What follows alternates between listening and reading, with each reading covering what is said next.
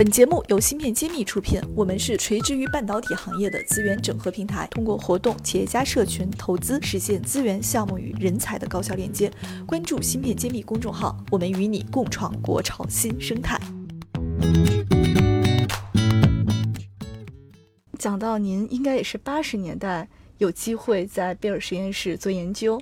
那呃，我还想问问您，在八十年代有没有什么其他重要的事件能让您留下比较深的印象呢？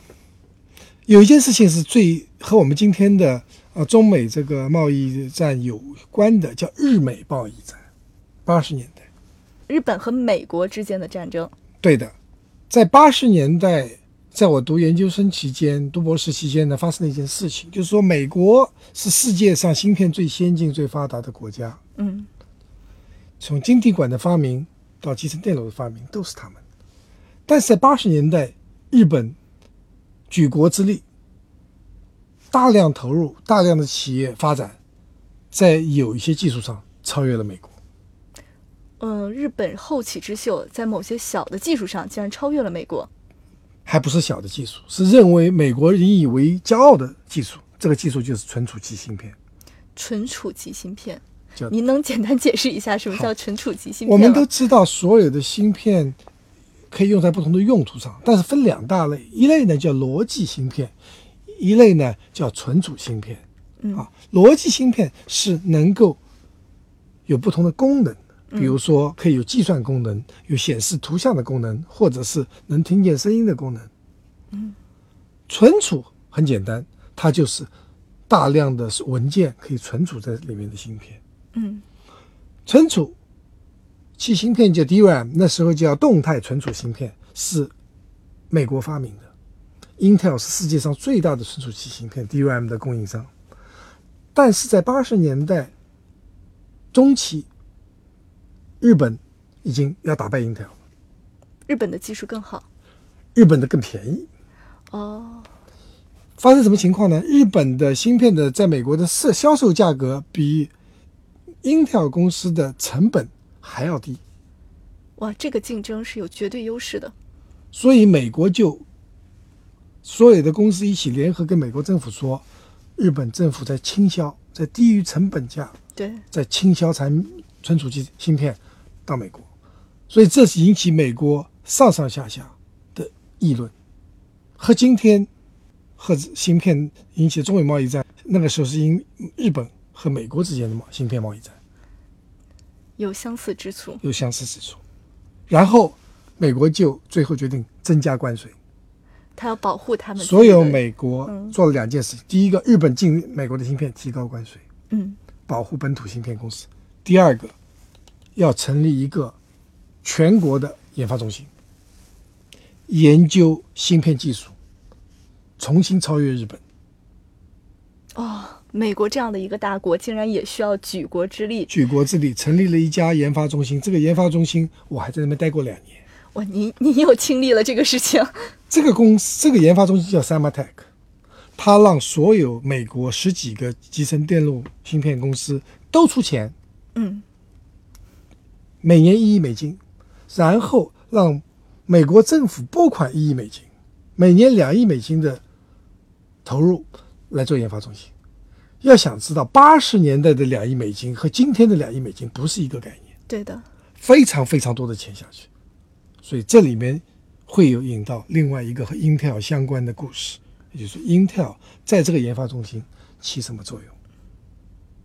形势一片大好。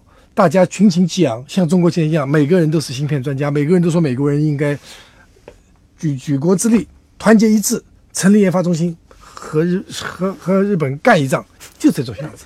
哇，和和我们当年的状态对呀，就是如此雷同。就美国美国所有企业抗日战抗日啊，嗯，就是美国芯片业的抗日战争，嗯，那么钱有了，各个企业都说。有钱出钱，有力出力，出钱，出钱没问题。政府也说，我们钱也准备好了。人呢？我们也知道，钱有了，谁来干活呢？嗯，大问题，人的问题没有解决，特别是领军人物。研发中心的领军人物老大谁来当？花落谁家了呢？没有人愿意当。对，这是一个巨这大的是个公益事业。巨大的压力，而且对啊，每个公司，Intel、IBM、Motorola 都在赚钱，赚自己的钱。我去把我们，我如果派去这个公司，我一定是说我们公司最最优秀的人，我不会派过去，我一定派一些闲人过去。对，而且是最不重要的那。如果派闲人不重要的人去，这个研发中心能搞好吗？当然搞不好。这个时候就需要有责任感、有担当的人出来了。谁出来了？你能猜吗？这个人肯定是业界的大牛，产业的大牛。哦，我对八十年代的知名人物不是很了解。好吧，我就直接说吧。Intel 公司有三位牛人组成，第一个叫 Bob Noyce 诺伊斯博士，第二个高登摩尔摩尔，定律的发明者，第三个就是铁腕 CEO Andy Grove。偏偏执狂。这三个人是业界大家是最佩服的人，因为他们把 Intel 从一个不出名的中小公司做到世界第一，所以大家都建议 Intel 要派三位老大中间派一位人来，否则没人愿意干这个事儿，也不相信这个事儿能干成，一定要有业界有影响力的人。结果 Intel 的老大不是高，不是摩尔先生，也不是格鲁夫先生。诺伊斯先生，发明集成电路的元老，Shockley 那个那个大师的高徒，第一高徒，初三，放弃 Intel 董事长的位置，做 Symantec 的老大。哇，这是一个行业极具标杆性的人物啊！对，老大，江湖老大真的出手了，所以诺伊斯博士去了以后，很快钱到位，人到位，各个公司派最优秀的人去，加入了 Symantec。Symantec 飞速成长，一切都都是按照计划中，甚至比计划还快。所以呢，在九十年代初，美国全面赶超日本，日日本就被打趴下了。今天 DRAM 这个产业。日本所有的公司全部关门了，整个产业已经日本没有动态存储器芯片公司了，这个竞争太残酷了。很惨烈。而我作为一个幸运儿，在一九九二年到一九九四年也被英特尔派到这个研发中心工作过两年，所以这是我另另外又是一个攻坚的项目。一个另外一段经历，就是和原来在做一个企业不同。我们是参与到全国的联盟，这个联盟真正是把 Intel 和 IBM、摩托罗拉各公司的最优秀的人一起放在一起去研究最近顶尖的技术，战胜了日本。所以九十年代以后，日本就一蹶不振了，芯片再也没有在世界上，甚至到后来被韩国和台湾地区的公司超越了。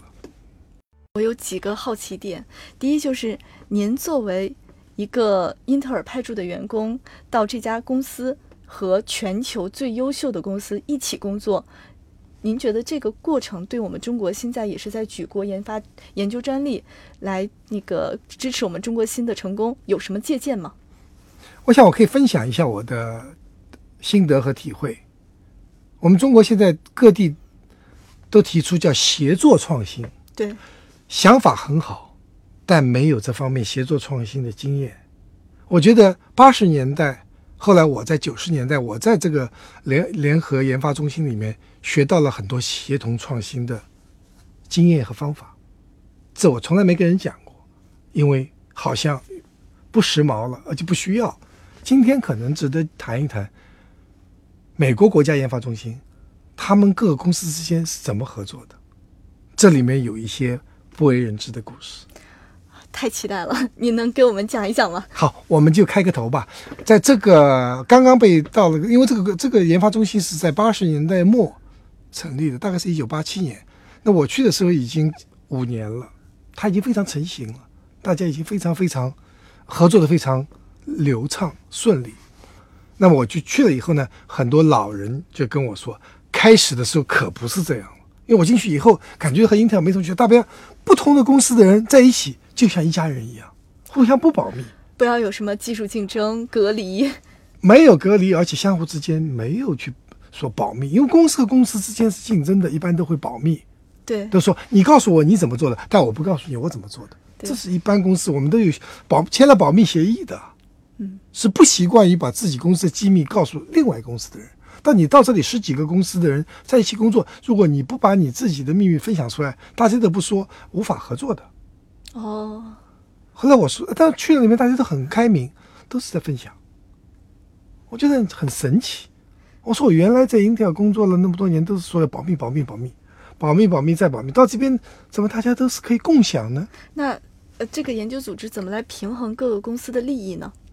啊，这很很，这是啊、它有很好的机制。首先呢，每个公司出的资金是根据你当年的销售额和利润按比例来出资的。嗯，Intel 赚钱最多，所以 Intel 出的钱最大。社会责任不同，出钱也不同。那你出的钱少，嗯赚的钱少，你就少出，所以这个很公平。然后呢，既然是一 Intel 出钱最多，Intel 的那个最核心的位置、关键位置，Intel 派。哦，打杂的出钱少的派，然后得出的研发结果、研研究方向，Intel 定，你是老大嘛 OK，所以这些结果呢是分享给所有的公司，这是都一样。都知识产权既然是所有的公共司共享，那么它的它的的这个逻辑就是说，你花十分之一的钱得到百分之百的回报，结果还加速。呃，据我所知，英特尔后来应该是把存储器这块业务没有作为主业，慢慢的退出了历史的舞台。我想跟这件事情是不是有一定的关系呢？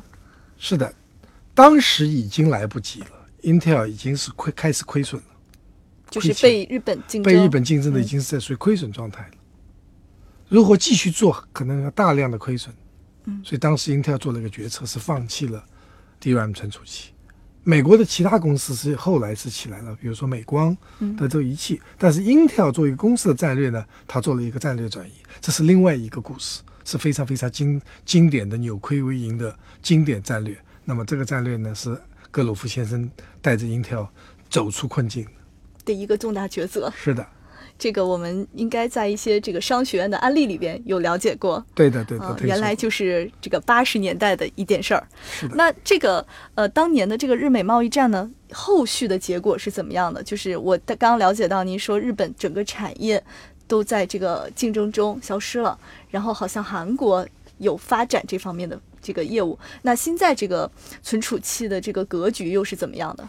现在存储器日本已经落后了，只剩下呃有一家公司叫东芝，东芝它的另外一种存储器叫闪存，嗯还是最先进的，但嗯 DRAM 那个动态存储器是没有了。嗯那么在动态存储器是全世界剩下三家公司，嗯韩国有两家，三星是一家，海力士是一家，那美国还剩一家叫美光，全球只有三家公司还能够生产动态存储器。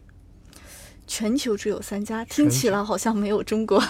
今天还没有中国。我们中国在这方面的技术储备是怎么样的？您也是作为产业的资深人士，这方面方不方便透露一二呢？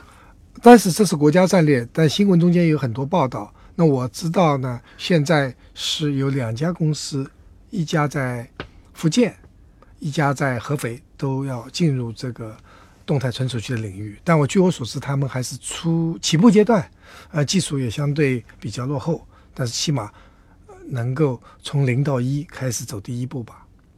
我非常期待我们中国能解禁存储器领域的技术禁运。是的，我们都期待。感谢大家收听《新事揭秘》，更多精彩内容请关注《新事一书》。我是谢志峰，我在新事揭秘等着你。